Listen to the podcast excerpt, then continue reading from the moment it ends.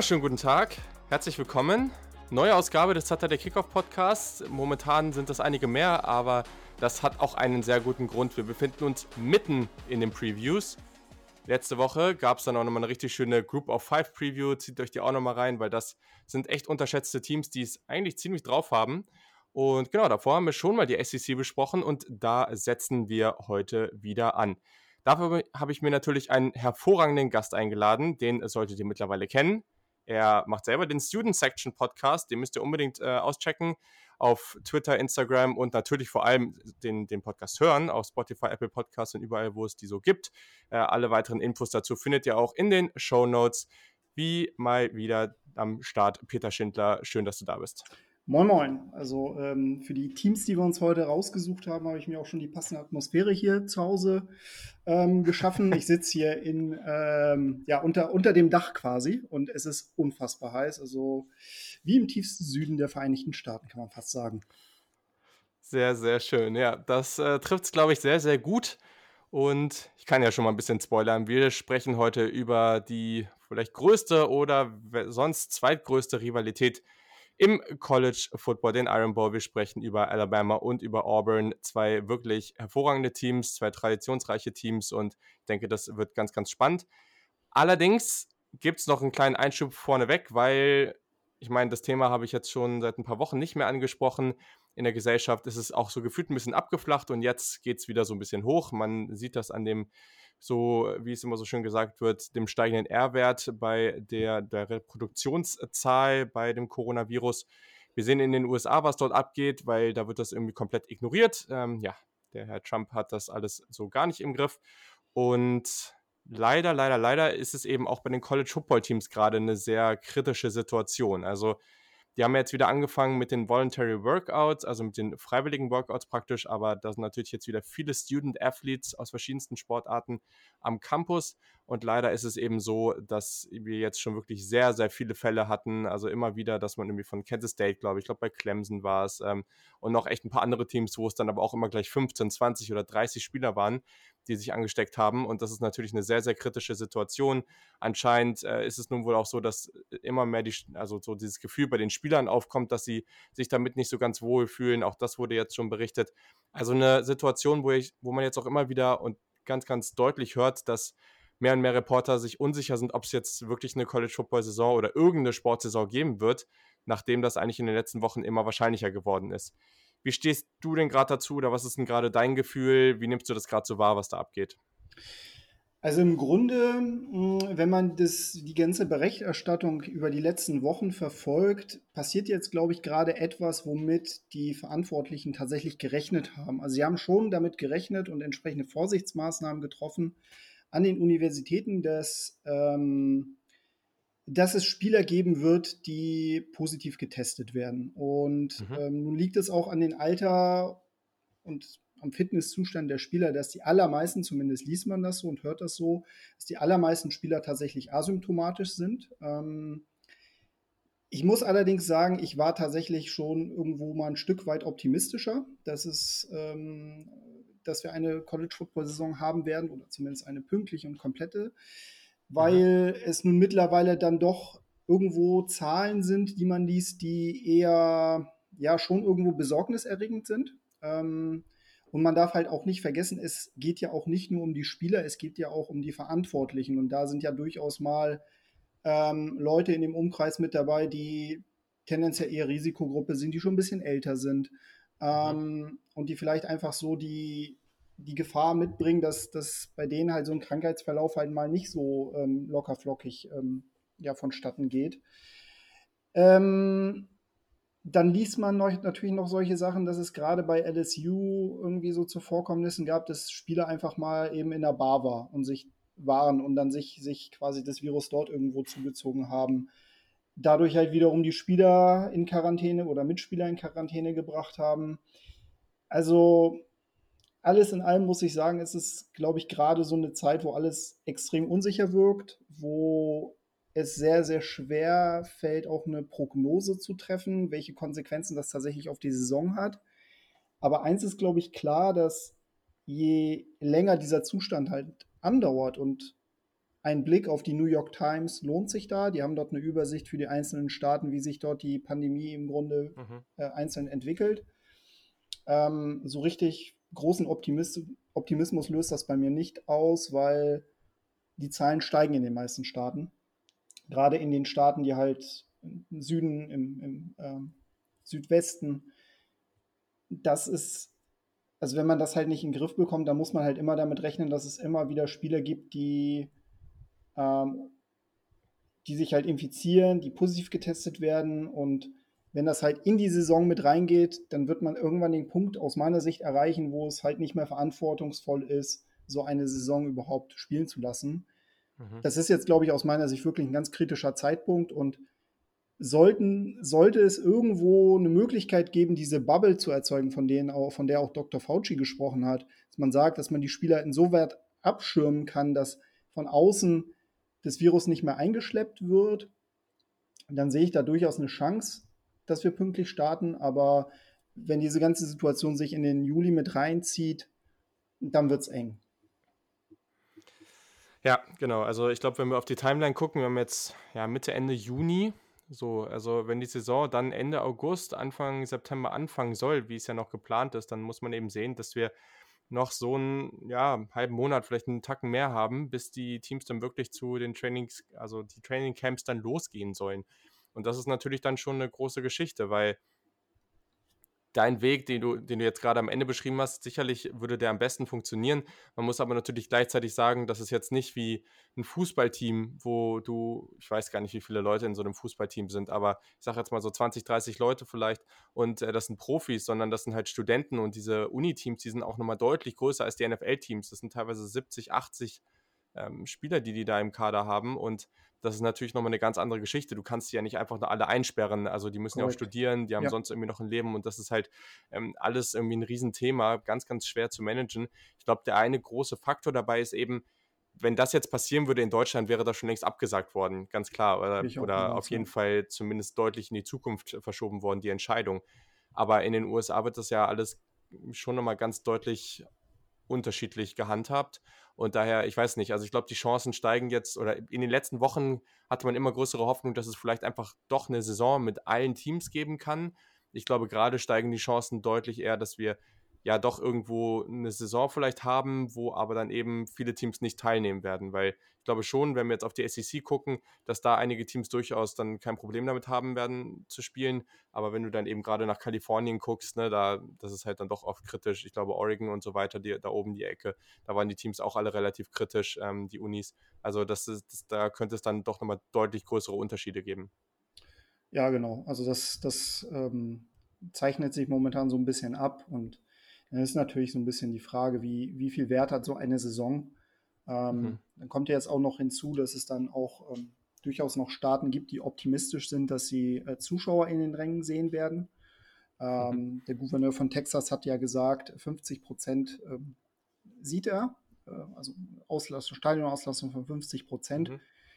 Ähm, das ist ein gewagtes Unterfangen, weil ich sage mal, das Stadion ist ja mal das eine, aber wenn wir mal zum Beispiel Texas als, als Maßstab nehmen, die University of Texas, 100, über 100.000 Zuschauer. Ähm, davor gibt es ja ein Tailgate, davor interagieren die Leute miteinander.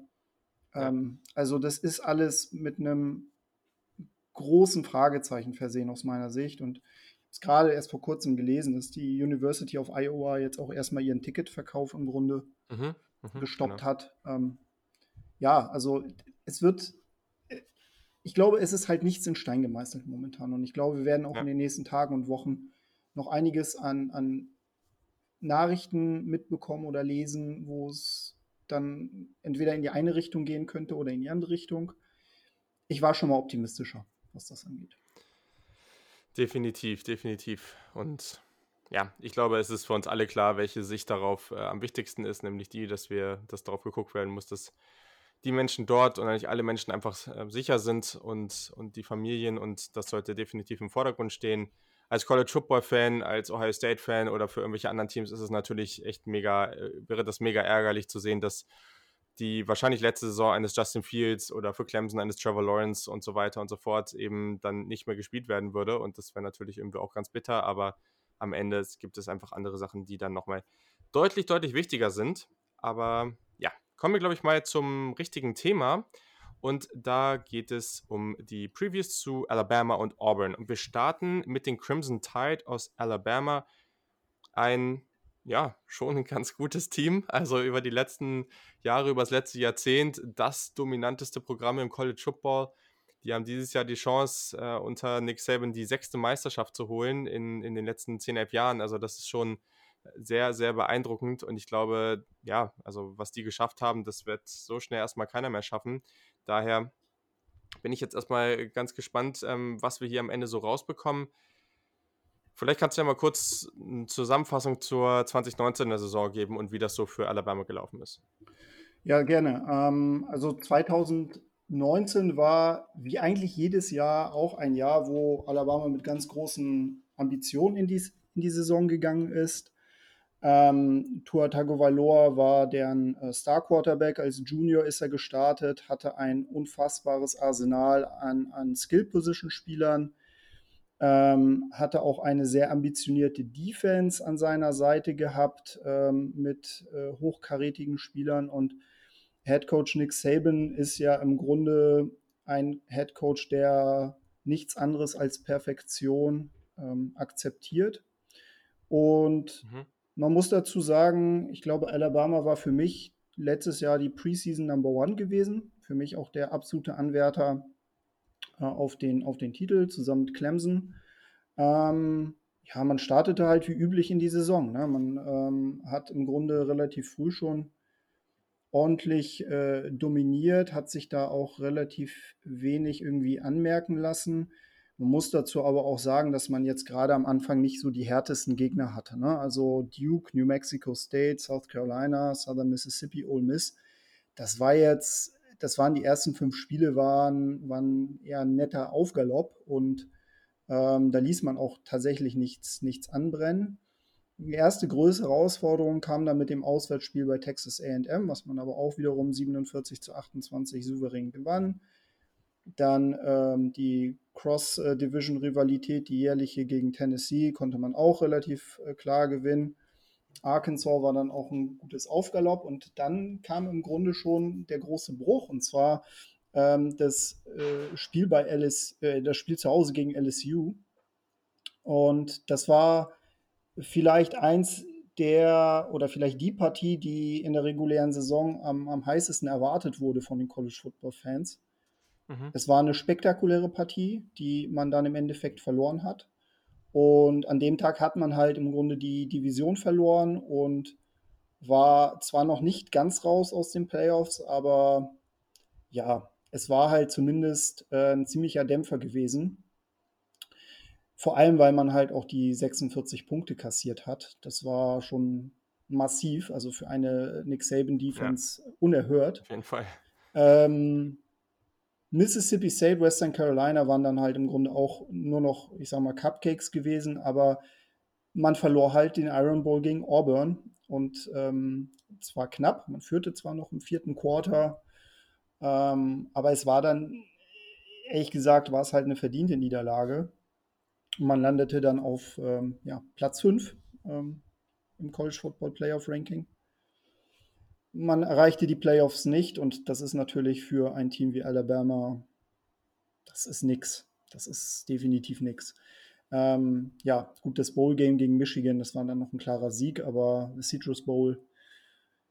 Aber man muss dann sagen, ähm, es war letztendlich, war es dann doch eine, eine enttäuschende Saison ähm, muss man schon sagen. Also gerade bei den Ambitionen und bei der Historie, die du ja schon bereits erwähnt hattest, wie viele Titel sie in den letzten Jahren geholt haben.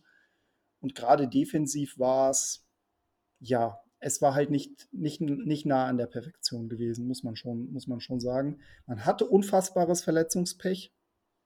Gerade Tour hat natürlich sehr wehgetan. Ähm, ich glaube, gegen Mississippi State hat er sich verletzt. Ähm, aber auch gerade in der Defense. Ne? Also ein Dylan Moses, äh, Star-Linebacker, der ähm, auch der, der Nummer 1 Anwärter auf den besten Linebacker ähm, im Lande war, verletzte sich und gerade das Linebacking-Core musste schon einiges ähm, verschmerzen, weil da doch sehr viele erfahrene Spieler ausgefallen sind. Ja, definitiv. Ja, das war ganz bitter am Ende. Also da reden wir auch gleich sicherlich nochmal drüber, aber am Ende sind da zwei True Freshmen gestartet. Mhm. Und bei der Tiefe von, von so einem Team wie Alabama ist das natürlich enorm. Ne? Also das ist nicht das, was du erwartest. Und ich glaube, es war auch irgendwie so, dass bei jeder Championship von Nick Saban die Defense, was ähm, zugelassene Yards per Play angeht, ähm, mindestens Top 4 war, was natürlich enorm ist. Und dieses ja. Jahr waren, oder 2019 waren sie eben Top 5, also waren sie 15. Platz. Immer noch an sich gut, aber natürlich deutlich schlechter, als sie normalerweise sind. Und das ist natürlich dann ein enormer Unterschied. Und solche Spiele wie gegen LSU waren natürlich und auch gegen Auburn waren sicherlich das Ganze in so einem Mikrokosmos, haben die das dann mal schön dargestellt, aber klar, am Ende war es natürlich dann auch ganz schwer. Ähm, Mac Jones hat eigentlich sicherlich ganz gut gespielt, aber das Spiel gegen Auburn, da hat er auch ein bisschen Pech gehabt. Das war jetzt nicht besonders ideal für ihn. Ähm, ja, aber du hast jetzt ähm, sehr, sehr ausführlich und sehr gut die, die 2019er Saison beschrieben, aber was hast du gerade so für ein Gefühl, wo Alabama als Team jetzt so steht, mit Nick Saban als Head Coach, der sehr, sehr erfolgreich war, aber auch schon relativ alt ist? Wo, wo steht Alabama jetzt und, und wie, ja, was sind jetzt gerade so die großen Fragen für, für das Programm? Also das ist ganz interessant, weil ich glaube, bei jedem anderen Programm ähm, würde man sehr, sehr kritisch in die Zukunft gucken. Und das ist bei Alabama mhm. definitiv nicht der Fall. Also aus meiner Sicht bleibt es halt immer noch der Maßstab im College Football. Ähm, Nick Saban äh, traue ich immer wieder zu, äh, sich neu zu erfinden. Ähm, und was ich wirklich, ähm, glaube ich, extrem hilfreich finde, auch gerade für, für die, also für die weitere Zukunft ist, dass sie halt mit äh, Tua Tagovailoa einen Quarterback haben oder gehabt hatten, der mal wirklich passtauglich war. Und mhm. sie haben de facto das Passspiel für sich entdeckt. Und ich glaube, das war der richtige Zeitpunkt gewesen, weil äh, die Alabama Offense in den letzten Jahren ähm, vor Tour war halt extrem run-heavy gewesen. Also dieser typische Derrick Henry äh, Prototyp-Back, der war halt eigentlich überall zu finden gewesen, in jeder Offense. Der Quarterback mhm. war halt eigentlich nur ein besserer Ballverteiler gewesen. Aber dass wirklich mal ein Quarterback da ist, der die Hauptrolle in der Offense spielt, ist ja für Nick Sabans Teams mehr oder weniger revolutionär gewesen. Ähm, und dass man halt damit was auch erreichen kann, das ist dem, glaube ich, auch klar. Insofern muss ich sagen, dass ich sehr optimistisch für die Zukunft bin und ich glaube auch, dass der Weg in die College Football Playoffs in der SEC West nur über Alabama führt. Okay. Schon mal ein klares Statement hier an der Stelle. Dann äh, gehen wir doch mal, gehen wir doch mal gleich weiter. Kurz aufs Recruiting. Ich glaube, da braucht man bei Alabama halt jetzt gar nicht so extrem viel sagen, weil ja, in 2020 waren sie Nummer 2, in 2019 Nummer 1, in 2018 5, aber sie sind eigentlich immer ganz, ganz vorne mit dabei. Ähm, 2021 sind sie noch etwas weiter hinten, aber gut, am Ende wird sich das auch noch stark verbessern. Sie haben jetzt gerade auch ein Commitment von Offensive Tackle 5-Star JC Latham bekommen. Also auch da sind sie wieder back on track. Und ich glaube, da muss sich Alabama allgemein keine Sorgen machen. Und wir können da ja auch mal gleich mit starten. Du hast jetzt schon gesagt, ähm, Tua Tagovailoa ist, ist weg. Am Ende hat Mac Jones gestartet. Man verliert natürlich dadurch einiges an Production auf Quarterback. Aber am Ende ist man da immer noch sehr, sehr gut aufgestellt. Vor allem einfach, wenn man darauf guckt, was man auf den Skill-Position-Positionen hat. Hm. Nun hat man, gerade wenn man jetzt Recruiting kurz angesprochen hat, den Nummer 1 Quarterback in der gesamten Recruiting-Class, Bryce Young, bekommen. Einen Dual-Threat-Quarterback, relativ klein, sehr, sehr wendig. Also so vom Spiel Typ Spieler, ich sage, ist natürlich jetzt immer schwer, die einfach so über einen Kamm zu scheren, aber ich sag mal von, von der Statur, von der Geschwindigkeit, von der Passgenauigkeit sicherlich so ein Typ Kyler Murray. Ähm, einfach deutlich eher, als dass es jetzt ein Tour oder dass es jetzt ein Joe Burrow oder sowas vom Typ her ist. Also definitiv eher in die Kategorie. Aber man hat natürlich auch noch Mac Jones, der jetzt am Ende gestartet ist. Der ist jetzt Redshirt Junior, also nun auch schon ähm, eher am Ende seiner Karriere bei Alabama. Wie würdest du denn die Situation da so gerade einschätzen und wer, für, wer ist für dich der Starter momentan zu Beginn der Saison? Also ich glaube, dass Mac Jones der Starter sein wird. Ähm, ich mhm. glaube, der, der Druck ist definitiv erstmal nicht da, ähm, äh, Bryce Young starten zu lassen, auch wenn er ein hoch äh, talentierter Quarterback ist und wenn man sich sein Highschool-Tape anschaut, dann weiß man auch sofort warum. Also der ist einfach ein spektakulärer Spieler. Aber wie du schon sagst, Mac Jones ist halt schon ein bisschen erfahrener. Er kennt, kennt das System, äh, er kennt die Offense. Und ich glaube, das, was man im letzten Jahr gesehen hat, war nicht alles perfekt gewesen, aber das sah gar nicht so schlecht aus. Und was man ihm zugutehalten muss, er ist unfassbar gut unter Druck. Also ähm, er hat sehr gute Werte unter Druck. Also zum Beispiel ähm, gehört er zu der obersten Perzentile, was Yards per Attempt under Pressure angeht, mit 12,8. Mhm. Er ist auch gerade, was die ähm, mittleren und langen Pässe angeht, äh, relativ gut dabei. Er hat ein bisschen Probleme mit den kurzen Pässen. Es ist natürlich eine relativ kleine Sample Size, die wir hier beobachten, ähm, muss man dazu sagen. Was noch hinzukommt, äh, was mir sehr gefällt, ist, ist sein, sein Play-Action, seine Play-Action-Skills.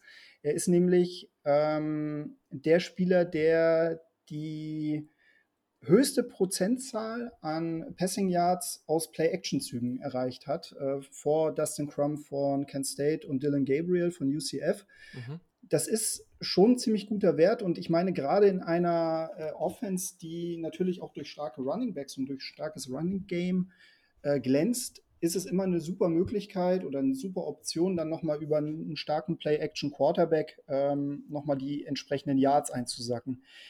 Also ich glaube, das spricht sehr, sehr viel für Mac Jones. Aber, und jetzt wird es halt spannend, ich glaube, wenn Mac Jones in irgendeiner Art und Weise strugglen sollte, dann äh, glaube ich, hat äh, Nick Saban gar keine Probleme, da jetzt auch einen Quarterback oder einen Freshman-Quarterback einzusetzen. Die Erfahrung hat er ja bereits gemacht. Zwar indem er ja ähm, Tua Tagovailoa als Freshman im Championship Game im Grunde mhm. gebracht hat. ähm, insofern, Mac Jones muss aufpassen, muss immer seine, seine Augen nach hinten richten. Auf der anderen Seite, er spricht relativ wenig dagegen, dass er den, den Job jetzt am Anfang verliert.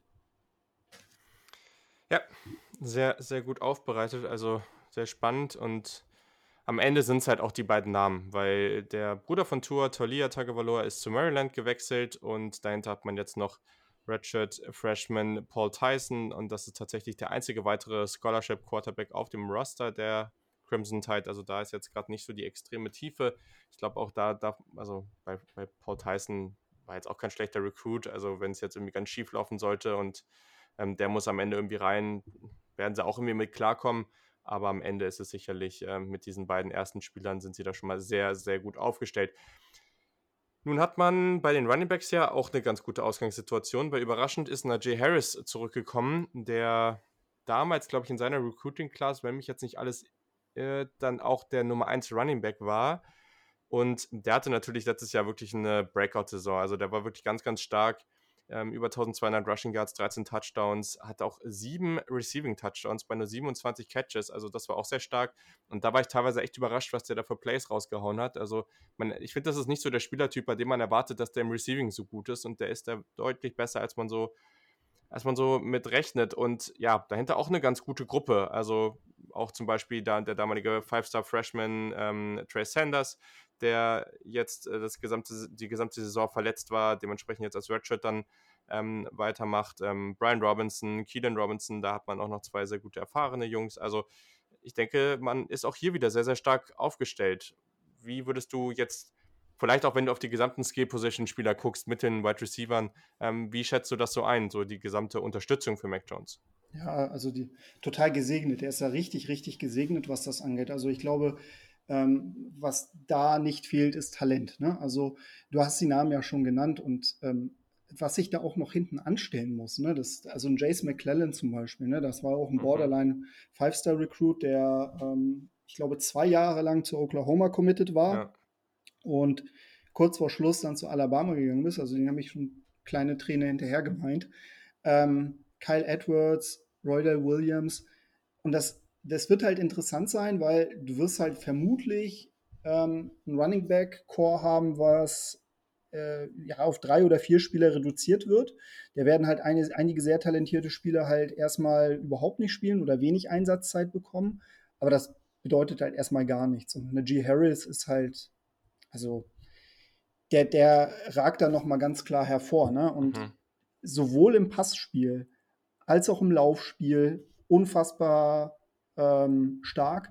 also ich habe mir mal eine Statistik rausgesucht, die sogenannte Adjusted Broken Tackle Rate, also die, die Tackle Rate, die basiert auf ähm, ja, der Defense, die es halt schafft, entsprechend gut zu tackeln. Und äh, Najee Harris ist da in der SEC meilenweit vorne, hat, hat so eine, hat einen Rate von 57 Prozent. Kylin Hill liegt da auf Platz 2 mit 41 Prozent. Also das zeigt dann halt auch nochmal, was, was das für ein Typ ist ne? und wie, wie ähm, universell man den auch einsetzen kann. Mhm. Ähm, das ist auf jeden Fall etwas, wovon diese Offense äh, im kommenden Jahr profitieren wird.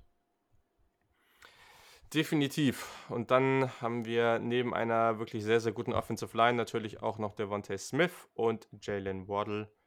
Zwei ganz, ganz tolle Wide Receiver, ähm, die beide relativ dünn sind, relativ klein, aber eben sehr speedy. Also ähm, ich finde es auch ganz spannend, weil irgendwie momentan gefühlt die größere Aufmerksamkeit auf Waddle ist, einfach weil der so spektakulär ist. Und eigentlich hat er ja auch nochmal deutlich weniger Receiving Yards als in seiner Freshman-Saison gehabt. Lag sicherlich auch an diesen an den starken Saisons von Henry Rux und vor allem Jerry Judy, aber ähm, Devonta Smith, der war eigentlich brutal gut letztes Jahr. Über 1200 Receiving Yards, 14 Touchdowns, ähm, noch relativ dünn, aber sicherlich etwas vielseitiger als Waddle, dafür vielleicht nicht ganz so explosiv, aber auch Devonta Smith, der muss sich da überhaupt nicht verstecken.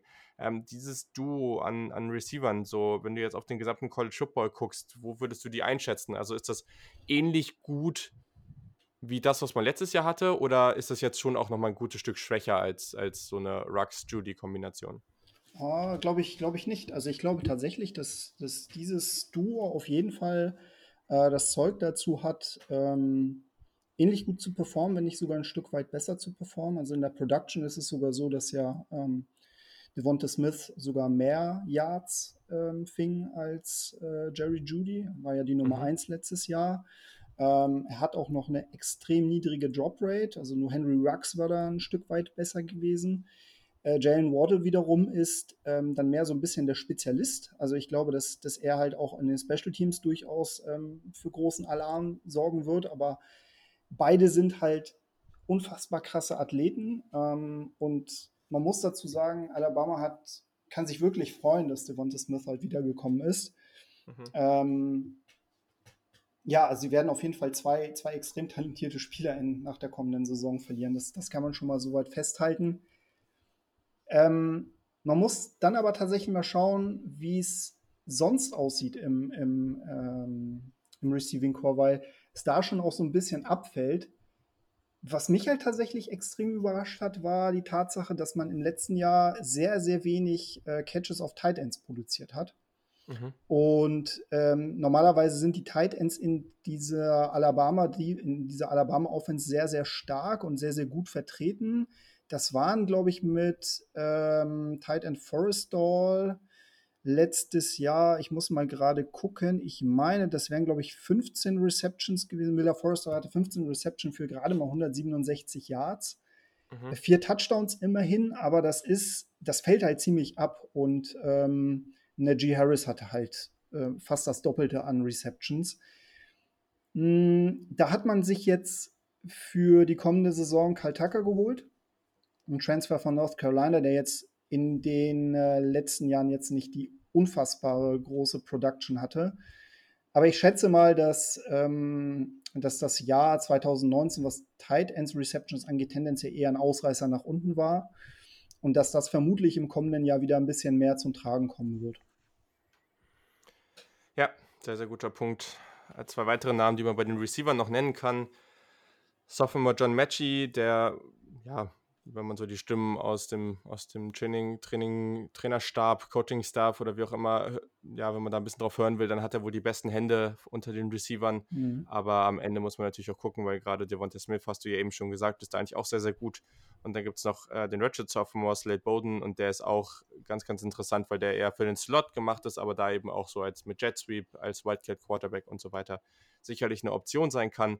An Talent wird es nie mangeln, aber den, auf der anderen Seite kann man schon auch auf andere Teams gucken, zum Beispiel auf den UC, gegen die man zum Saisonbeginn spielt, die vielleicht dann sogar auch nochmal einen Tacken tiefer besetzt sind. Ob sie dann in der Spitze genauso gut besetzt sind, nochmal eine andere Sache, aber die dann schon nochmal tiefer besetzt sind und ähm, am Ende wird es aber trotzdem sicherlich nicht so den großen Unterschied ausmachen an der Stelle.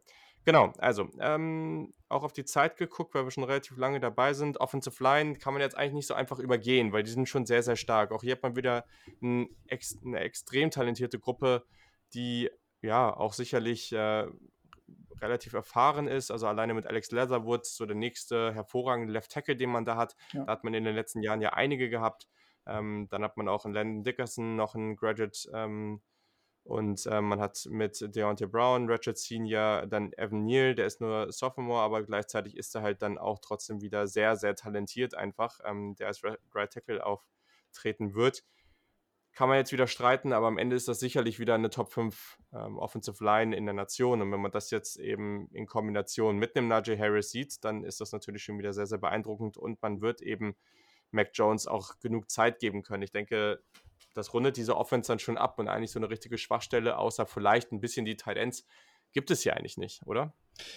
Absolut. Also, das ist so ein bisschen noch die Kirsche, die dann raufkommt. Wobei das ja. wahrscheinlich so ein bisschen auch despektierlich ist, weil eigentlich fängt es ja aus meiner Sicht auch bei der Offensive Line an. Aber nein, ich, ich, also ich weiß nicht. SEC und Offensive Line, das sind ja meist richtige Dudes, die da, die da auf dem Platz stehen. Also da, das macht mir wirklich am wenigsten Sorgen. Und es wird sich dann halt mal zeigen, in welcher Konstellation die Offensive Line ähm, im Endeffekt auf dem ähm, Platz stehen wird. Da gibt es halt noch, glaube ich, noch so ein paar Unsicherheiten in Bezug auf, wer spielt jetzt Center, wer spielt jetzt Guard. Ähm, es gab natürlich kein, ähm, kein Spring Training. Ähm, das, ähm, deswegen wird man da jetzt wahrscheinlich auch so ein bisschen, es ist halt noch eine gewisse kleine Blackbox, was das angeht. Aber was die Qualität angeht, da rechne ich definitiv nicht mit einem Abfall. Und ähm, ja, Alex Leatherwood, das, der hätte ja schon dieses Jahr in, in den Draft gehen können, hat sich jetzt nochmal anders überlegt. Ich kann mir gut vorstellen, dass er davon profitieren wird, nochmal ein bisschen seinen Draftstock zu erhöhen. Und wie gesagt, ich, es, ist, es ist so ein ganz rundes Bild, was diese Offense abliefert. Ich glaube, wir werden, also wenn man irgendwie ein bisschen was übrig hat für, für College Football und für Alabama Football, nicht gerade irgendwie die Auburn-Fans, aber alle anderen, die werden, glaube ich, schon sehr, sehr viel Spaß mit dieser Offense haben. Ja. Das glaube ich auch. Und wenn wir dann mal die Seiten wechseln und nochmal kurz durch die Defense gehen, weil da ist natürlich auch wieder viel Talent, aber gleichzeitig hat hier Defensive Coordinator Pete Golding einiges zu tun, weil eben letztes Jahr hat oder konnte diese, Ans diese hohen Ansprüche, diesen Ansprüchen eben nicht konntest eben nicht ganz erreichen. Und das ist natürlich was, da kann man jetzt irgendwo sagen, okay, so schlimm ist das doch nicht. Man war irgendwie auf dem 15. Platz und das ist doch trotzdem noch ganz gut. Aber man sieht eben auch gleichzeitig bei allen National Championships war man eben auf Platz 4 mindestens. Das hat ja, das zeigt ja schon irgendwas. Also, dass das irgendwo auch notwendig ist, dass man da ganz weit oben ist. Und das ist, äh, es sei denn, man hat jetzt irgendwie die übertrieben hervorragendste Offense überhaupt und, und kann damit alles wettmachen. Aber am Ende reicht es ja, wenn du ein, zwei Niederlagen hast und dann kommst du schon nicht dahin, wo du hin willst. Und wenn du eben so eine Defense hast, dann gibst du den Gegnern vielleicht hier unter einfach eine größere Chance. Und das gab es eben vor allem durch einige Probleme, vor allem durch die fehlende Erfahrung in der Mitte der Defense, würde ich mal sagen. Das hat sich über die Saison auch nicht so extrem verbessert. Da wurden auch noch viele Fehler gemacht, die am Anfang der Saison gemacht wurden. Aber wenn du jetzt so auf diese Defense guckst, wo ist denn für dich so der Punkt, wo du sagst, okay, das macht mir extrem viel Hoffnung. Ich glaube, der Punkt, also dieser Teil der Defense zeigt schon, dass es hier wieder nach oben gehen kann. Also vielleicht noch mal so ein bisschen ähm, Blick auf 2019. Ich habe mir gestern noch mal über CFB Scraper ähm, mal so eine kleine Grafik gezogen, ähm, was die Effizienz der, der Defense angeht, sowohl ähm, für Run als auch für, fürs Passspiel. Und da ist es so, dass äh, du im Grunde Georgia als klare Nummer 1 sehen musst, sowohl für Pass als auch Laufspiel. Also diese Defense war unglaublich absurd. Und dann hast du halt so ein, so ein, so ein Bunch von fünf Teams, wo du halt LSU, Auburn, Florida, Alabama und Missouri hast. Und dann mhm. muss man sich dann schon vorstellen, oder denke ich mir so, okay, also wenn das Nick Saban sieht, der wird da, also der will sich da sicherlich nicht einordnen mit einem Missouri, mit einem Auburn, Auburn vielleicht noch mit Florida, aber der sieht die Defense wesentlich stärker und da zeigt es sich halt auch, dass, dass, ähm, dass da irgendwas nicht stimmte. Mhm. Verletzungen waren natürlich ein Faktor. Ähm, Erfahrung war natürlich der zweite Faktor, aber man muss dazu auch sagen, dass trotz des Talents ähm, der, der Freshmen, die da reingekommen sind, gerade auf den Linebacker-Positionen, man dann doch festgestellt hat, ja, okay, alles klar, ich meine, die machen mal die Fehler, da machen die ein zweites Mal Fehler, aber das war dann doch ein bisschen viel des Guten gewesen. Und ähm, ich glaube, dass dass man gerade im College Football, wenn man halt über wenige Jahre spricht, dann auch ein Jahr und auch gerade auch nochmal so ein Zyklus von Spring Practice, Fall Camp nochmal einen Riesenschritt ähm, möglich machen lässt. Und ich glaube, dass es sowohl in der Defensive Line, aber ganz, ganz stark auch im Linebacker-Core ähm, noch ein großer Sprung nach vorne gelingen muss und aber auch wird, wenn jetzt beispielsweise ein Dylan Moses, der Kopf der Defense als Linebacker und Alabama's Defenses waren immer dafür bekannt, dass sie einen starken Linebacker-Typ haben, mhm. ähm, dass wenn der auf dem Platz steht, haben auch die jüngeren Spieler die Möglichkeit, sich an dem zu orientieren. Und ähm, ich glaube, dass alles auch ein bisschen strukturierter wird. Zumal man auch sagen muss, dass die Defenses unter Nick Saban halt auch durchaus relativ komplex sind. Also das ist tatsächlich für College-Verhältnisse schon nichts, nichts Triviales und da macht, glaube ich, so ein Jahr auch sehr, sehr viel aus. Sie müssen tatsächlich in der Front stabiler, gesünder werden. Das Talent ist da. Ähm, ich kann mir sehr, sehr gut vorstellen, dass es dann auch im nächsten Jahr wieder einen zweiten Quinn Williams geben wird, der halt aus dem Nichts kommt und dann ähm, auch im nächsten Draft nochmal äh, zeigen wird, hey, guck mal, ihr hattet mich gar nicht auf dem Schirm gehabt äh, da bin ich. Also da gibt es ja einen Christian Barmore, äh, einen mhm. LeBron Ray, der mir jetzt einfällt. Das sind Spieler, die, denen traue ich das auf jeden Fall zu. Und die sind halt auch ähm, schon in dem Alter, wo man sagen muss, ja, Draft im nächsten Jahr, das, das ist ein Thema bei denen. Definitiv, das Talent ist da. Aber es ist halt schon auch wieder interessant, wie das eben die Situation wie vor zwei Jahren dann ist, dass man jetzt nicht den einen großen Namen hat, da zum, zum, zum einen in der Front, wo man klar sagt, okay, der wird uns die Production bringen. Das ist jetzt halt einfach noch nicht sicher. Genau. Und bei den Linebackern, ich denke, ist es schon nochmal eine deutlich sichere Nummer. Die Jungs rund um Shane Lee zum Beispiel, ne? Oder, oder auch ein Christian Harris, die eben letztes Jahr dann viel Erfahrung sammeln konnten die werden sicherlich nochmal einen Schritt machen und auch wenn Dylan Moses verletzt war, der wird auch, ähm, ja, der wird wieder abliefern, der, der ist einfach viel zu stark dafür. Ähm, und ich glaube, ein Punkt, an dem man nochmal festmachen kann, warum Alabama trotz vielleicht gewissen Fragezeichen allgemein für die Zukunft auf einem guten Weg ist, da muss man nur mal auf die Offensive, äh, Offensive Outside Linebacker Position gucken, mhm. weil da hat man diesen in, in, in der 2020er Recruiting Class drei Fives, also je nach je nach Recruiting-Seite oder Service, aber ähm, hat man drei Five-Star-Recruits bekommen, Drew Sanders, Will Anderson und Chris Braswell und ja, die können vielleicht, oder der ein oder andere von denen könnte sicherlich auch ab Jahr 1 schon Impact haben und das ist einfach eine ganz, ganz brutale Gruppe. Also wenn man das jetzt nochmal im nächsten oder im übernächsten Jahr sieht, ähm, dann könnte man da potenziell zwei, drei First-Rounder haben und so eine Situation wie, was wir bei Clemson vor ein paar Jahren da gesehen haben, ähm, wie die da in ihrer Defensive Line da aufgestellt waren, äh, waren. Also das ist schon, schon wieder sehr, sehr gut. Und wenn man das jetzt kombiniert, dass vielleicht einer von den Jungs da irgendwie ein gutes Jahr hat, ähm, einer von den dir genannten in der Defensive Line, ähm, sicherlich muss man auch noch einen DJ Dale, den Nose Tackle da mhm. ähm, nochmal erwähnen, auch der ist sehr, sehr gut. Ähm, wenn die sich noch ein Stückchen weiterentwickeln, ähm, Dylan Moses zumindest auf einem guten bis sehr guten Level spielt, ja, da muss man sich da nicht so viel nicht so viele Sorgen machen. Kurzer Blick noch auf äh, das Defensive Backfield. Man verliert Trevor Dick, Xavier McKinney, Shaim Carter und Jared Maiden. Das ist natürlich schon enorm. Letztes Jahr hatte man 17 Interceptions, auch das war natürlich sehr, sehr gut. Junior Patrick Sertain, der zweite, ist zurück und der ist ja auch schon letztes Jahr sicherlich einer der besten in dieser Secondary gewesen, aber macht dir das Sorgen oder bist du da jetzt eher so, dass du sagst, nö, die, die haben schon genug Talent, auch das wird wieder gut werden? Ja, also das, das glaube ich tatsächlich. Da werden sich auch wieder neue Spieler ähm, oder andere Spieler in, nach vorne ähm, begeben und, und eine größere Rolle spielen. Also Patrick Sotain ist natürlich äh, das Aushängeschild in der Secondary. Äh, Josh Joby kann man noch erwähnen, Ronald Williams. Ähm, ja, ich glaube, alles in allem ähm, ist, ist da auch äh, immer Talent vor, vorhanden bei Alabama. Ähm, man wird halt mal gucken. Man hat halt relativ viel Auswahl. Auch da fehlt es halt leider so ein bisschen, dass man, dass man auch gerade irgendwelche Erkenntnisse aus dem Spring Practice nicht hat. Ähm, Ja, aber ich, ich sag mal so, ne, ich meine, auch da wird halt gut rekrutiert und gerade was, Mhm. was äh, das Defensive Backfield angeht, der Süden der Vereinigten Staaten ist da reich an sehr, sehr krassen athletischen Typen.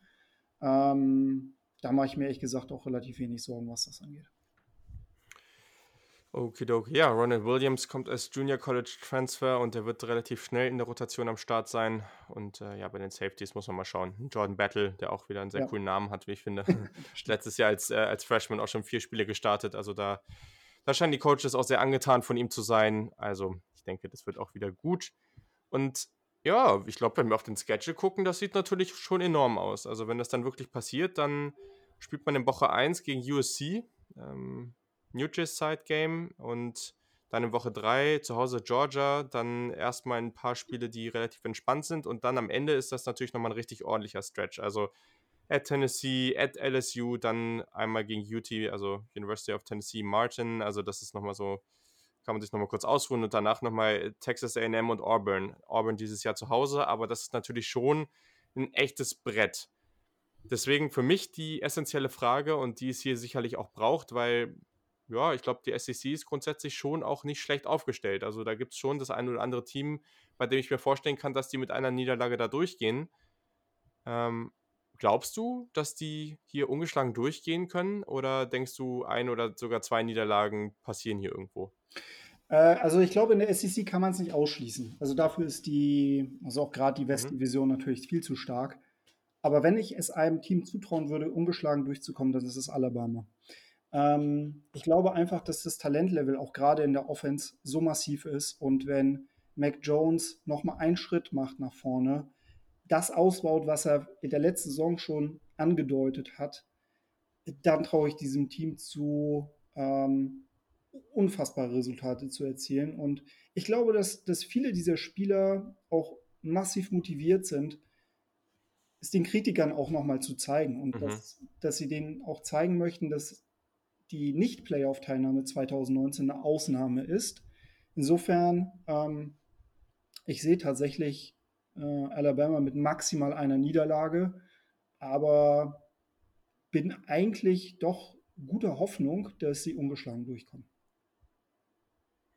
Okay, sehr, sehr interessant. Ja, ich habe für mich jetzt mal 11 und 1 aufgeschrieben. Ich, ich, ich weiß es nicht. Ich finde es schwierig. Also am Ende ist das Team wahrscheinlich auch mit nur durchschnittlichem Quarterback-Play sehr, sehr gut, aber das sind schon echt sehr, sehr viele schwere Spiele. Also ähm, klar kann man immer wieder sagen, oh ja, Clemson schafft es auch andauernd, aber wenn Clemson in so einer Division oder eben mit so einem Schedule da stehen würde, dann würde ich das bei denen genauso sagen. Also schon sehr, sehr schwer. Das sind schon extrem viele heftige Spiele dabei oder eben auch gegen Teams wie LSU oder Tennessee, die vielleicht entweder einen großen Umbruch vor sich haben oder eben Level nochmal drunter sind, dann eben mit schweren, ja, schweren Verhältnissen beziehungsweise schweren Atmosphären. Da kann es natürlich helfen dieses Jahr, ähm, dass, dass da sicherlich nicht so viele Zuschauer vorhanden sein werden. Gleichzeitig gegen Auburn ist es dann wieder ein bisschen ärgerlich, dass es so ist. Es gleicht sich irgendwo auch aus. Ich schreibe mir jetzt mal F und 1 auf, aber ich denke, grundsätzlich gehe ich da mit. Mhm. Ja, dann gehen wir mal zu den Auburn Tigers, die in einer etwas anderen Situation sind. Das schon seit vielen Jahren einfach nicht auf, ganz auf dem Niveau mitspielen können, gleichzeitig Alabama aber am Ende der Saison im Iron Bowl dann auch hier hin und wieder mal wirklich ärgern konnten und ne, auch hier und da wirklich eine gute Saison komplett vermiesen konnten. Letztes Jahr, ja, ich denke, man konnte tolle Siege gegen Oregon, Texas AM und dann am Ende natürlich auch gegen Alabama ähm, haben. Das war natürlich ganz, ganz stark, aber gleichzeitig gab es dann eben auch wieder, das heißt unnötige Niederlagen, aber knappe Niederlagen und vor allem auch zu viele Niederlagen. Wo siehst du, wenn du jetzt einfach mal das Programm gesamt anguckst und auch eben so 2019, das letzte Jahr, wo steht man gerade als Auburn? Wie, wie geht man jetzt nach 2019 in die 2020, 2020er Saison? Wie sind so die Erwartungen? Ja, ist ein bisschen schwierig. Also ich glaube, die Auburn Tigers sind ähm, insofern ein bisschen in einer schwierigen Situation, weil sie vermutlich in anderen Divisions, anderen Conferences immer mit um die Spitze spielen würden. In der SEC West allerdings äh, so ein bisschen untergehen tatsächlich. Ähm, es ist ein sehr traditionsreiches Programm, einfach aber auch durch den Status von Alabama oder als Erzrivale von Alabama. Und was mir jetzt auch gerade im letzten Jahr aufgefallen ist, dass sie zwar eine sehr potente Defense haben, auch sehr effizient in der Defense mhm. spielen, mhm. aber was die Offense angeht, immer noch nicht so richtig. Also Head Coach Gesmalsan ist, was das Thema Offense angeht, noch nicht so richtig weit gekommen im Vergleich zu anderen Head Coaches. Ich glaube, dass gerade so ein Auburn, den würde halt nochmal so, so von außen jemand helfen, gut helfen, wie beispielsweise so ein Joe Brady, der bei LSU natürlich irgendwie das ganze Passspiel on fire gesetzt hat. Die sind halt unfassbar durchschnittlich, sowohl was den Lauf angeht, was, aber auch was, was den Pass angeht. Trotz der Tatsache, dass sie sehr, sehr coole Playmaker haben. Also mit Bo Nix haben sie einen sehr vielversprechenden Freshman-Quarterback letztes Jahr gehabt, der nicht komplett überragend war, das will ich gar nicht sagen, aber er hatte seine starken Momente. Sie haben sehr, sehr mhm. schnelle Wide Receiver, sie haben ein sehr gutes äh, Backfield, sie hatten auch eine erfahrene O-Line, aber sie haben halt einfach nicht so viel draus gemacht und das finde ich ehrlich gesagt ein bisschen schade. Hm, ich glaube, so bezeichnend war so das Spiel gegen LSU. Das haben sie unfassbar knapp gehalten, das war sehr spannend gewesen, aber es hat mhm. dann doch nicht gereicht.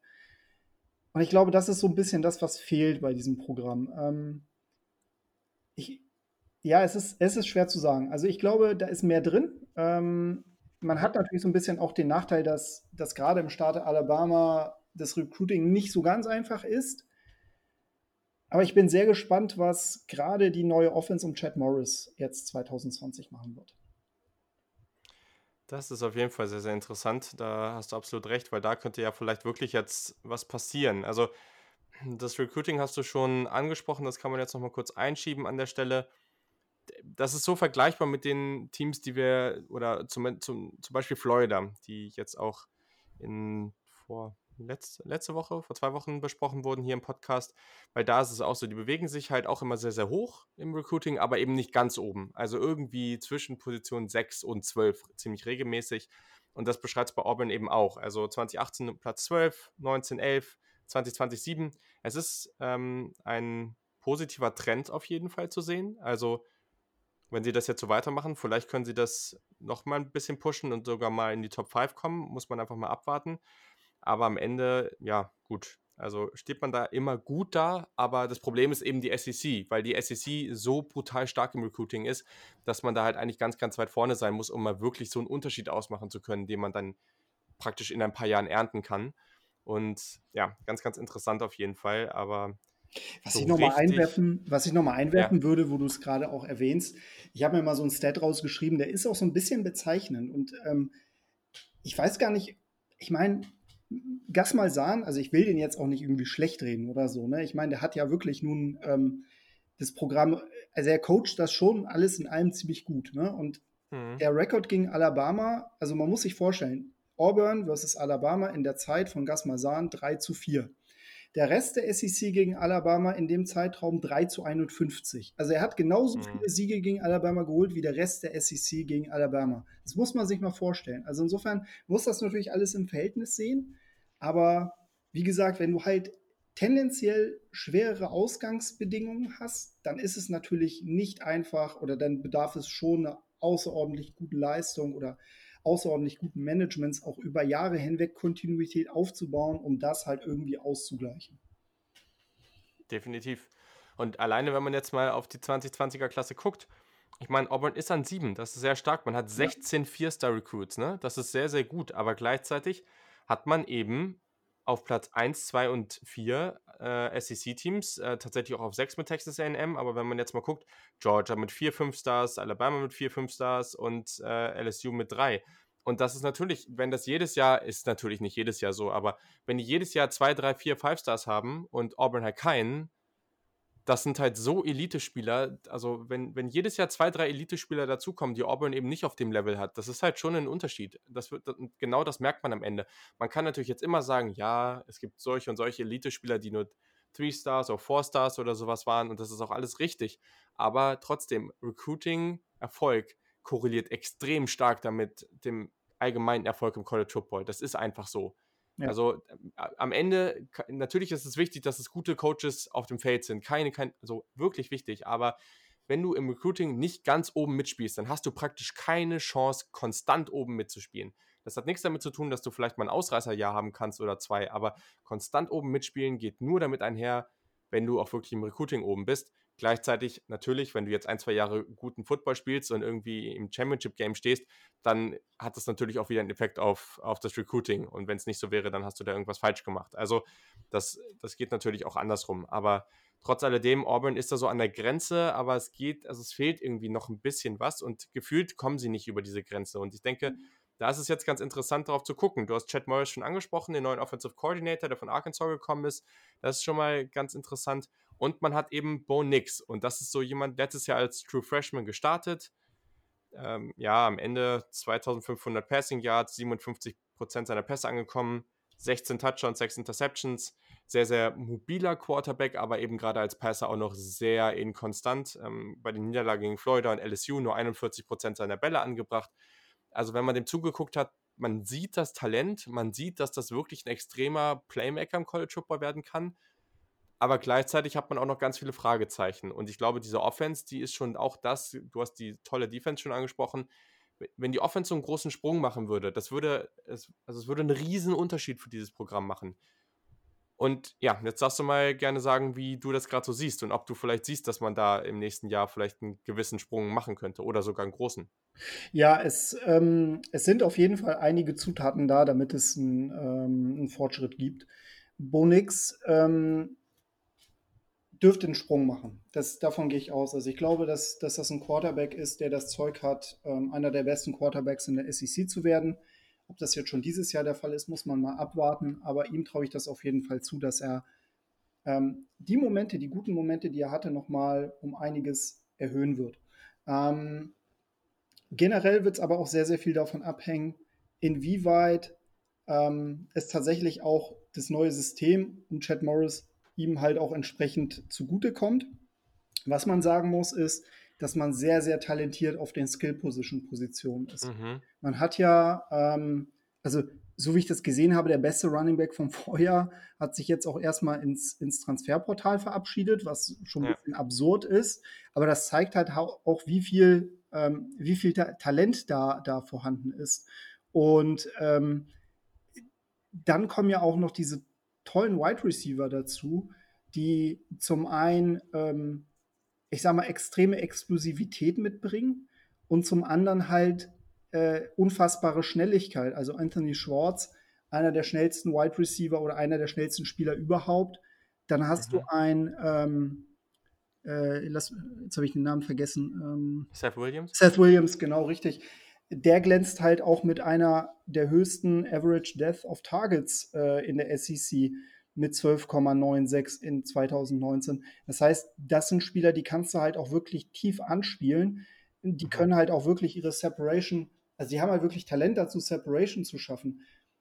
Und diese Kombination, da bist du halt eigentlich schnell in so einem Bereich, ähm, wie wir es vorher bei Alabama gesehen haben. Ne? Ja. Jetzt haben wir allerdings die Problematik, dass vier von fünf O-Linern ersetzt werden müssen. Ähm, das ist gerade mit einem fehlenden Spring Practice, ähm, also gerade im Frühjahr, wo halt wenig trainiert wurde, natürlich ein bisschen schwierig. Und auch allgemein die Tatsache, dass jetzt ein neuer Offensive Coordinator dazugekommen ist, wenig Zeit da ist, wirklich Plays zu installieren. Das sind wiederum so ein paar Aspekte, die, ja, die mich so ein bisschen gebremst da lassen. Also wo ich dann auch sage, okay, äh, es kann sein, dass die Offense besser wird, aber dass der Durchbruch vielleicht auch erst ein Jahr später ähm, passieren wird. Hm. Ja, also ist total interessant, weil Running Backs total talentiert, auch, auch wenn eben Jatorius Whitlow, Bowie Whitlow da eben nicht wieder, nicht wieder am Start ist. Ähm, DJ Williams wird er wahrscheinlich starten, aber auch die Gruppe dahinter ist, ist total gut. Und also Gasmosan hat ja auch irgendwie gesagt, äh, er ist sich sicher, dass Bo Nix äh, eine Meisterschaft gewinnen wird, weil der einfach viel zu talentiert ist. Also bisher hat man es eben wirklich nur in, in ganz wenigen Momenten sehen können. Natürlich waren tolle Momente da, wie gegen Oregon am Ende, aber das war natürlich auch wirklich viel, viel Glück. Ähm, was du natürlich sehr richtig gesagt hast, ist eben diese, diese Kombination auf Wide Receiver. Das ist wirklich sensationell. Seth Williams hat ja auch eine tolle Connection zu Bo Nix. Das ist sicherlich sehr, sehr hilfreich. Und auch die Kombination. Mir gefällt das immer, wenn du mit Seth Williams hast du so einen physischen, etwas größeren Receiver und mit Schwartz jemanden, der so, ich sag mal, so eine Henry Rux-Rolle haben kann. Wirklich kurze Pässe und dann kann der wirklich das Feld runterschießen. Ähm, und das ist definitiv, also haben die eine Chance, ein Top 5 Wide Receiver Duo im College Football zu sein. Und das ist natürlich eine ganz, ganz große Hilfe für ihn. Aber Offensive Line ist natürlich echt, also ich weiß auch nicht. Ich bin da auch ganz, ganz hin und her gerissen. Du hast jetzt vier von fünf Startern gesagt, das sind ja eigentlich viereinhalb, weil Center Nick Brams, der ist nur fünf Spiele gestartet. Also ja. so richtig, richtig ähm, hat man ja, hat ja tendenziell sogar fünf verloren. Also das ja. ist, also wie willst du das einfach so wettmachen? Da brauchst du enormes Talent und die müssen da auch erstmal zusammenkommen. Und ich glaube, da ist es wirklich, am Ende hat jedes Team Nachteil jetzt durch Corona, definitiv. Aber es gibt eben Gruppen, wenn du jetzt als Quarterback vielleicht mal ein bisschen werfen kannst mit deinen Receivern oder irgendwie, die sich einfach ein bisschen ins System ähm, über, über äh, Tape-Watching und all diese ganzen Geschichten da ein bisschen mehr eindenken können. Und ich glaube, da gibt es viele Methoden für viele Positionen. Aber Offensive Line mit dem ganzen Körperkontakt, die können wirklich ganz am Ende erst richtig üben und da sich in dieser Unit auch zusammenzufinden, wie wichtig ist das? Also ich glaube, da wird es den größten Unterschied geben einfach wenn du Teams anguckst, die extrem viel Talent haben, wie zum Beispiel Kentucky, über die wir schon gesprochen haben. Das könnte vielleicht ein ganz großer Vorteil für die sein. Und für Auburn könnte es eben ein enormer Nachteil sein. Und Bo Nix ist halt schon auch ein Quarterback, der dem das ganz gut tun würde, wenn der da eine souveräne Offensive Line vor sich hätte. Also, ja. Gerade in der SEC, das, ne? Ja, eben. Also, da habe ich echt auch noch gewisse Bauchschmerzen mit. Ja. Ja, gehe ich mit. Also wie gesagt, in der SEC, ähm, da kannst du dir eigentlich kein mittelmäßiges Offensive Line Play erlauben, weil da sind einfach die Fronts so geladen, dass selbst, ähm, ich sag mal, mittelmäßig gute SEC-Teams, die sind dann halt, was das Recruiting angeht, immer in der Regel so zwischen, ich sag jetzt mal, Platz 8 und Platz 20. Ähm, und ja. Ja, also das, das muss natürlich funktionieren und da gebe ich dir vollkommen recht. Also äh, im Vergleich zu einer D-Line muss die O-Line halt als Ganzes funktionieren, gerade wenn du auch irgendwie in Richtung Zone-Blocking gehst. Das muss alles abgestimmt sein. Ähm, eine D-Line kann auch autonom funktionieren, wenn du halt eine, einen Spieler hast, der wirklich unfassbar gut ist. Das hatten wir ja letztes Jahr mit Chase Young gesehen. Ähm, der macht dann im Grunde den Weg für den Rest frei, aber so eine O-Line muss funktionieren. Ja, das ist definitiv richtig. Und wenn wir aber von geladenen Defensiven sprechen, dann können wir ja auch mal dahin gehen, weil ja, Auburn hat auf jeden Fall wieder viel Talent, aber es ist trotzdem auch mal spannend drauf zu gucken, ob sie das wieder liefern können. Man hat natürlich ein enorm starkes Duo verloren in Marlon Davidson und Derek Brown, die ja auch im Draft relativ hoch gegangen sind.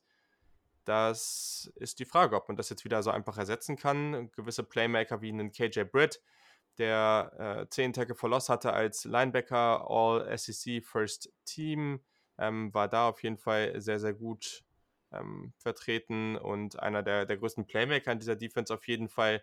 Ähm, auch so ein Owen Papoy oder wie auch immer man ihn ausspricht, das ist ja auch ein ganz, ganz spannender Typ, Sophomore, sicherlich einer der talentiertesten Spieler in der gesamten Defense als Five-Star ganz, ganz spannend. Aber ich glaube schon, dass man hier auf die Defensive Line gucken muss und schauen muss, ob man eben Marlon Davidson und Derek Brown ersetzen kann, weil wenn man das nicht kann, dann ist ja dieser Unterschied schon wie Tag und Nacht aus dem letzten Jahr.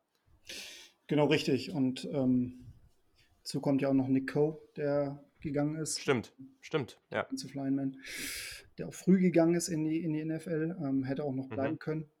Aber es gibt einen Spieler, ähm, der macht alleine schon wegen seines Namens ähm, Angst und das ist Big Cat Bryant.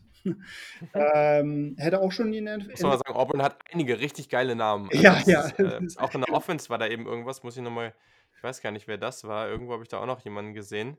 Ähm, aber über einen sprechen wir gleich auf jeden Fall noch. Den müssen wir auf jeden Fall noch ansprechen. Genau. Aber das ist schon ziemlich nice. Also, was die hier mit ihren Namen haben, das, äh, das läuft. Genau, richtig. Also das, da hat man so das Gefühl, dass die da auch danach rekrutieren, aber das, ähm, das, das, weiß ich ehrlich gesagt nicht.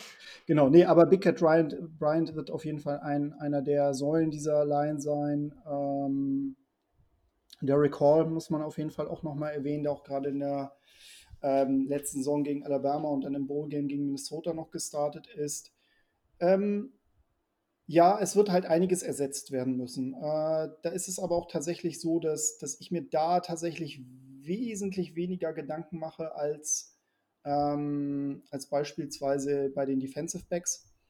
Mhm. Ähm, ich glaube, dass das, also wenn Auburn etwas kann und wenn, dann ist es halt das Ersetzen von, von D-Line-Spielern. Da sind sie halt unfassbar gut. Und was halt noch mal hilfreich ist, ähm, ohne dass ich das jetzt irgendwie vorweggreife, aber ich glaube, dass gerade bei den, bei den Linebackern, also die Front an sich, ähm, wird, glaube ich, wieder stark sein. Ähm, die die, die äh, Linebacker, da kommen relativ viele zurück. Ähm, Mhm. das wird dann also die Stärke sein. Und Kevin Steele, der Defensive Coordinator, ist im Grunde dafür bekannt, dass er immer mal wieder so switcht zwischen einer 4-3-Defense, eine 4-2-5-Defense, je nachdem, Pass- Mhm. Laufsituation. Ähm, genau, KJ Britt hat es ja schon bereits erwähnt. Ähm, 69 Tackles letztes Jahr. Äh, Owen Papo war ja letztes Jahr True Freshman gewesen, Ja, hat genau. soweit überzeugt. Also das ist, das ist ganz stark. Und man wird halt mal gucken, wenn sie es, also wenn sie es auch tatsächlich schaffen, in der, in der Secondary einiges an Talent nochmal irgendwie äh, an Start zu bringen, dann glaube ich, dass wir da wieder eine ganz runde Defense haben werden. Ähm, sie waren auch, also gerade was die Points per Play angeht, Nummer 14 im Lande, es war Nummer 28 Total Defense, Yards per Play Nummer 17. Also in zahlreichen Kategorien waren sie wirklich, wirklich gut gewesen. Nummer 17 Scoring Defense im Lande. Ähm, genau, also da sind sie, glaube ich, echt auf einem guten Weg. Ja, ich glaube auch. Also, es ist halt hier schon, schon extrem, was man an Talent verliert. Das muss man natürlich auch einfach so sagen. Also in der De äh, im Defensive Backfield, man hat äh, natürlich dann insgesamt vier Starter verloren. Ähm, unter anderem natürlich Noah Igbonegi, äh, Igbinorgeni, so, sorry, äh, Mhm. jetzt bin ich selber durcheinander gekommen, und Javaris Davis, ähm, die ja auch äh, schon relativ früh, früh im Draft gegangen sind. Also das ist natürlich auch irgendwo ein Qualitätsmerkmal, was, was man jetzt im, im Draft da gesehen hat alleine wie viele Spieler in, aus der Defense da jetzt wirklich früh gegangen sind, auch das ist natürlich schon ganz, ganz stark. Aber trotzdem ist auch hier wieder viel Talent da. Also ich glaube gerade Cornerback äh, Roger McCrary, der ist sehr, sehr gut und, und wird da eine wichtige Rolle übernehmen können. Und natürlich Safety Smoke Monday mit äh, dem, dem besten Namen überhaupt. Und also auch der hat letztes Jahr schon überzeugen können und wird er jetzt in die Starterrolle reingehen und wird, wird er, glaube ich, ganz gut spielen. Also so richtig Sorgen mache ich mir da ehrlich gesagt nicht, aber es ist eben schon die Frage, wenn die Offense nicht ganz auf das Niveau kommen kann, was sie vielleicht bräuchte, ob die Defense eben da bleiben kann oder ob sie weiterhin sehr, sehr gut sind, aber vielleicht einfach vielleicht gleich oder so einen kleinen Schritt zurück machen. Und dann ist natürlich die Frage, ob du damit wirklich ein besseres Jahr haben kannst in der SEC. Ich glaube es persönlich, also wenn das so, also wenn das genauso wäre, dann glaube ich, wird das verdammt schwierig. Ja, also wie du schon sagst, ne, es ist, ähm, es sieht tatsächlich so ein bisschen danach aus, als wenn es kleinere Verschiebungen geben würde. Ähm, so den richtigen Durchbruch sehe ich tatsächlich nicht. Ähm, und auch wenn man sich den Schedule anguckt, ja, da sind schon einige Brocken. Ne? Also Mhm. im Vergleich zu Alabama sehe ich, sehe ich da ehrlich gesagt keinerlei Chance, dass die ungeschlagen durchkommen. Müssen sie auch, glaube ich, gar nicht für ihre Ansprüche.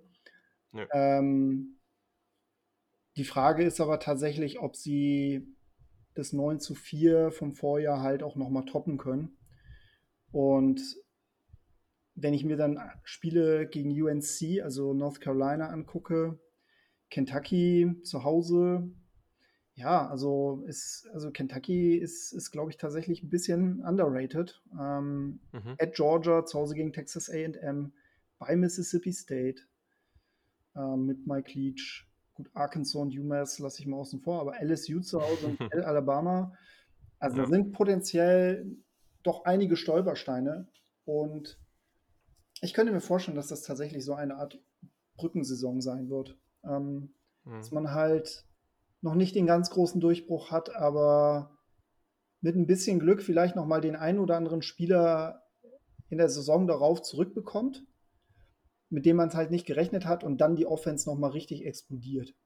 Ähm, ich würde es denen auf jeden Fall wünschen. Ich glaube, das würde der SEC generell auch noch mal einen großen Gefallen tun, weil ich sage mal, immer nur Alabama ist halt auch langweilig. Ich glaube, dass das Jahr von LSU letztes Jahr auf jeden Fall der Conference als solche sehr, sehr, sehr, sehr viel gebracht hat. Mm. Und vor allem macht es halt auch nochmal den Iron Bowl nochmal um einiges ja. äh, spannender. Ne? Definitiv. Definitiv. Also äh, das Erste, was mir hier heute aufgefallen ist, ist, dass North Carolina irgendwie mit, mit UCF, glaube ich, in der ersten Woche und Auburn danach sich einen ganz schön, äh, ganz schön schweren Non-Conference-Schedule da zusammengebaut hat. Ganz ja. interessant. Über die wird hier im Podcast sicherlich auch noch in den nächsten Wochen gesprochen werden, aber klar, also ich glaube, da gehe ich an sich mit und gerade wenn man auf die Offensive Line guckt, wenn die sich dann noch mal ein Jahr verbessern kann, wenn Bo Nix dann als Junior zurückkommt, was er ja definitiv wird und ähm, ja, mit der Gruppe, die man da so grundsätzlich hat, also ich gehe da an sich mit, aber wenn wir jetzt mal so als kleines Spiel sagen, okay, Bo Nix verbessert, sich schon noch mal ein Stück, also der ist noch kein Heisman Quarterback, nichts in die Richtung, aber der, der nimmt wirklich, der wird ein bisschen souveräner, wirklich das, was man jetzt so erwartet. Nicht, dass man, dass man denkt, okay, der, der rastet jetzt völlig aus, aber so diesen logischen Schritt und den macht er auch wirklich. Und die Offensive Line ist okay, ist jetzt nicht irgendwie, weiß nicht, Top 3 in der SEC, aber guter Durchschnitt. Ähm, und die Receiver machen das, was man von ihnen erwartet und die Defense spielt auch auf einem, auf einem sehr, sehr guten Niveau. Wo würdest du sie dann einschätzen? Also wenn sie jetzt wirklich so diesen logischen nächsten Schritt machen und nicht stagnieren? Also ich glaube, dann würde ich sie bei neun Siegen sehen, ähm, mhm. drei Niederlagen. Ich glaube, das ist so das Ceiling für diese Saison. Ähm, ich traue denen auf jeden Fall zu, dann, ähm, also ich glaube, dass das äh, von North Carolina müssen sie sich nicht verstecken, auch wenn es ein starker Gegner ist. Ja, definitiv. Äh, also, wie gesagt, Kentucky für mich underrated, auch durchaus mit einer Möglichkeit, äh, da ein Upset bei Auburn zu schaffen, aber es ist halt auch ein Gegner, den man schlagen kann ich muss ganz ehrlich sagen, dass at Georgia, ähm, zu Hause gegen LSU und at Alabama, das, das sind dann noch so Spiele, wo ich sage, oh, schwierig, auch wenn LSU natürlich viel an Talent verloren hat. Ähm, aber da muss ich sagen, da sehe ich tatsächlich die Grenze eher bei neun Siegen als bei zehn Siegen. Mhm. Was aber durchaus schon ähm, ja, nochmal ein Fortschritt wäre und noch ein bisschen Luft nach oben lassen würde. Und ich glaube, das, was halt auch ganz interessant ist und das, was die SEC dieses Jahr so interessant macht, finde ich zumindest, ist, wenn man jetzt auf Alabama guckt, da sind wir uns einig. Ich sehe momentan, und das kann in jedem Bowl oder in jeder dieser Rivalitätsspiele immer passieren, da kann es immer ein Upset geben. Aber wenn wir jetzt gerade logisch aufs Papier gucken, dann ist Alabama besser. So, okay, gut, sind wir uns einig. Aber wenn wir jetzt auf LSU gucken, wir gucken auf Texas AM und auf Georgia, das sind alles Teams, wo eigentlich gerade nicht alles so ganz klar ist. Also sicherlich haben die ähm, zumindest auf jeden oder ja, LSU und Georgia irgendwo erstmal mehr Talent, aber wenn wir jetzt drauf gucken, kann Kellermont wirklich so den nächsten Schritt machen oder eben nicht? Was passiert rund um Jamie Newman? Am Ende weiß man das eben auch nicht. Was passiert rund um Miles Brandon? Was passiert darum, dass man all diese Spieler bei LSU verloren hat? Also es ist schon so ein gewisses Vakuum da und einfach, wenn ein Bo Nix wirklich so einen extremen Schritt machen kann, zum Beispiel. Also es ist jetzt nicht so, dass es für Auburn unmöglich ist in diesem Jahr, aber die haben genauso wie die anderen eben auch große Baustellen oder große Unsicherheiten. Und ich finde aber genau das macht die SEC sehr, sehr spannend. Wenn, wenn Alabama dann vielleicht ein oder zweimal stolpert, dann wäre es natürlich noch viel spannender, aber das muss man jetzt, glaube ich, erstmal abwarten. Ähm, ja, also ich glaube, das, das ist es äh, ist schon sehr, sehr interessant. Ich habe mir jetzt äh, ja auch so neun Siege aufgeschrieben. Ich habe mir, ich, ich bin mir noch nicht so sicher, ob ich vielleicht sogar zehn, ähm, ja, ich weiß es nicht. Es ist schon sehr, sehr schwer, muss man schon sagen. Also ich glaube, neun ist schon die richtige Antwort momentan, ähm, in, insofern es eine richtige Antwort gibt. Aber ich denke, da, ich denke, da sind wir schon auf einem Nenner. Ähm, hast du so, so im Kontext der eigenen Division, wie, wie, wo siehst du Auburn da? Siehst du die als zweitbestes Team, drittbestes Team? Wo würdest du die da so einschätzen? Ja, also ich glaube, dass. Also sie haben das Potenzial, irgendwie Nummer drei in der Division zu werden, glaube ich schon. Mhm. Also auch hinter, hinter LSU, hinter Alabama. Ähm, ja, also würde ich sie tatsächlich momentan sehen. Also ich, ich glaube auch tatsächlich, dass, dass trotz der ganzen Abgänge von LSU da doch noch einiges an Talent drin ist. Ja, ich auch. Und absolut. Ähm, ja, ich weiß nicht, das, die sind mir tatsächlich auch so in der Berichterstattung. Da wird einfach, glaube ich, zu viel Fokus darauf gelegen, wer eigentlich alles gegangen ist und zu wenig da, wer da alles nachkommt und wer alles noch geblieben ist, weil das sind ja doch ein paar Spieler da, die, die dann doch noch ein bisschen Erfahrung haben. Deswegen würde ich da eher auch den Cut an Nummer 3 sehen. Ähm, aber auch stellenweise könnte ich mir gut vorstellen, dass sie noch vor Texas, Texas AM landen. Ole Miss und Mississippi State sind dann, glaube ich, auch noch mal ein Stück weit hinter. Die haben ja auch erst gerade die neuen Coaches. Da wird es interessant zu sehen sein, wie die sich entwickeln. Und naja, Arkansas ist halt momentan noch Arkansas. Ne? Das ist richtig. Ja, okay, perfekt. Ich denke, das ist eine ganz gute Überleitung zur nächsten Folge dann. Äh, ob der College Football denn massiv bei LSU schläft. Das könnte nämlich tatsächlich sein.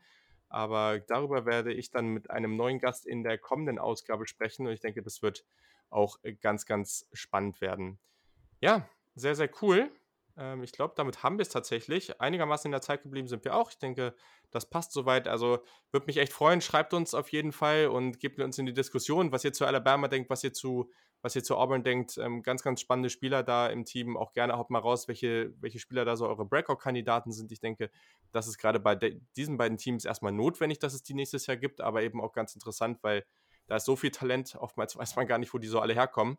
Aber genau, ich denke, das, da können wir dann gerne nochmal drüber diskutieren. Sonst findet ihr den Podcast natürlich auf Twitter, etc. der Kick, Instagram auch, mich persönlich at Julian Barsch auf Twitter und sonst wie immer überall ähm, einfach abonnieren. Darüber würde ich mich sehr, sehr freuen. Bei Apple Podcast könnt ihr auch gerne Review schreiben. Das wäre auch sehr, sehr nett. Und genau, unbedingt dem Peter folgen. Ich hau alles in die Show Notes, da könnt ihr alles finden. Dann seid ihr da gleich abgedeckt und hört unbedingt bei ihm im Podcast rein. Das ist sehr, sehr hörenswert. Und genau, Peter, vielen, vielen Dank, dass du wieder am Start warst. Hat mir sehr, sehr viel Spaß gemacht. Ja, sehr gerne. Ähm, es macht immer Spaß, mit dir über College Football zu sprechen, auch sehr detailliert zu sprechen. Ähm, auch sehr tolle Teams, die du äh, diesmal hier raus mhm. Also das, äh, ja, jetzt müssen wir halt nur alle Daumen drücken, dass ähm, der Gesundheitszustand es zulässt, dass wir vielleicht doch äh, irgendwie eine, eine neue College Football Saison 2020 sehen werden. Das hoffen wir sehr. Und sonst müssen wir uns irgendwelche alternativen Wege ausdenken, wie wir uns einen unterhaltsamen Winter gestalten. Ich denke, das kriegen wir auch hin, dass äh, der Football nicht so ganz ausstirbt. Und sonst gibt es natürlich auch viel Draft-Content. Auch das kriegen wir sicherlich irgendwie hin. Also, damit war es das an dieser Stelle. Ich wünsche euch noch eine, eine wundervolle Woche. Und genau, nächste Ausgabe kommt dann irgendwie gegen Ende der Woche. Die wird dann wahrscheinlich Samstag aufgenommen. Dann habt ihr noch ein bisschen Zeit, diese und die Ausgaben der letzten Wochen anzuhören, weil das sind jetzt einige mehr. Wie gesagt, gebt mir da immer gerne Feedback zu und sonst erstmal noch schöne Tage, genießt das Wetter und bis zum nächsten Mal. Roll Tide und War Eagle.